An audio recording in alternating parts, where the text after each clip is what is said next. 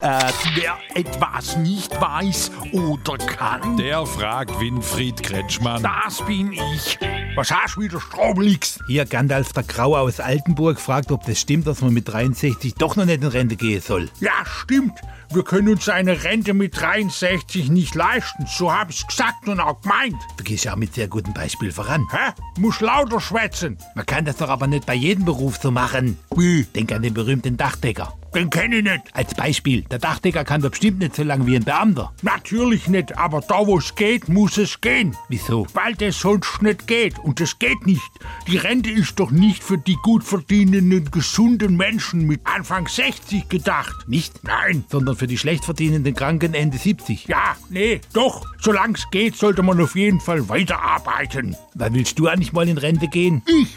Erst wenn ich nicht mehr weiß, mit wem ich schwätz. Oder Christoph. Thomas. Angenehm, ich bin der Winfried.